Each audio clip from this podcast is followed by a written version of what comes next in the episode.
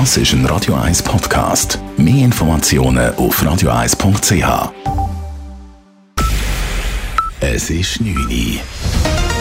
Radio 1, der Tag in 3 Minuten. Mit dem Simon Schaffer.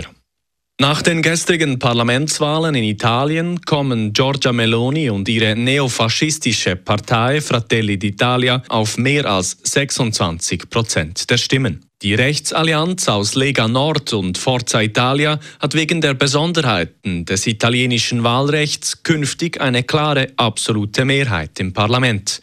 Nicht nur viele EU-Politikerinnen und Politiker sind darüber besorgt. Italien-Korrespondentin Claudia Wächter berichtet. Was läuft schief? Hier und in Europa fragen sich auch viele Italiener heute. Denn Italien ist nicht das erste Land, das nach rechts außen abdriftet. Und während die Nationalisten in den Hauptstädten jubeln, machen sich andere große Sorgen. Nicht nur, weil Melonis Partei faschistische Wurzeln hat. Sie gibt sich sogar moderat, will aber der EU Paroli bieten, mehr Macht und Einfluss fordern. Claudia Wächter, Rom. Mehrere hundert Frauen haben heute Mittag in Bern gegen die Erhöhung des Frauenrentenalters protestiert.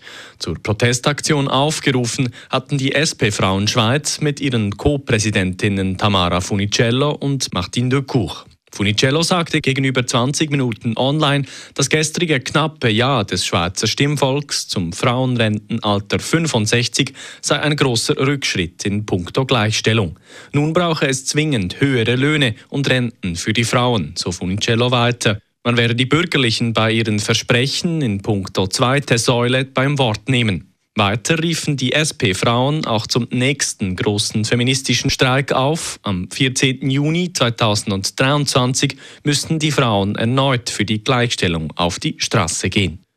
Preisanstiege könnten in der Schweiz höher ausfallen als bisher angenommen.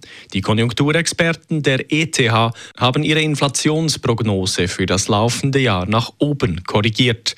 Sie gehen neu davon aus, dass die Konsumentenpreise um 3% steigen. Noch im Juni hatten sie einen Anstieg von 2,6% erwartet. Nach unten korrigiert wird hingegen die Prognose für das Wirtschaftswachstum.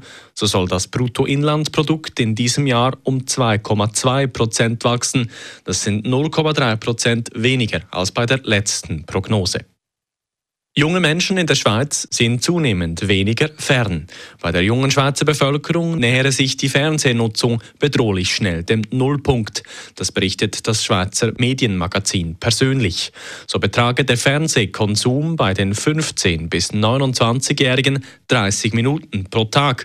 Im Vergleich mit vor fünf Jahren ist das noch halb so viel. Bei jüngeren Menschen ist es sogar noch weniger. Vom Streaming her sozialisierte Nutzer seien ein komplexeres, vielseitigeres und schnelleres Storytelling gewohnt, als es das klassische Fernsehen biete, so die Begründung.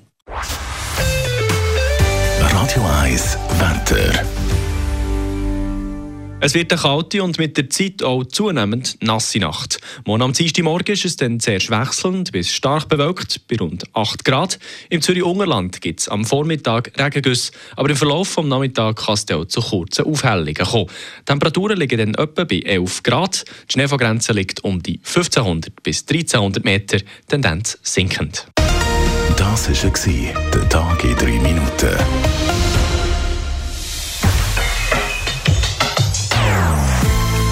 Non-Stop-Musik auf Radio 1. Bei uns klingt Musik einfach besser. Non-Stop. Radio 1. Yo, tell me what I want, what I really, really want. Don't tell me what you want, what you really, really want. Das ist ein Radio 1 Podcast. Mehr Informationen auf radio1.ch.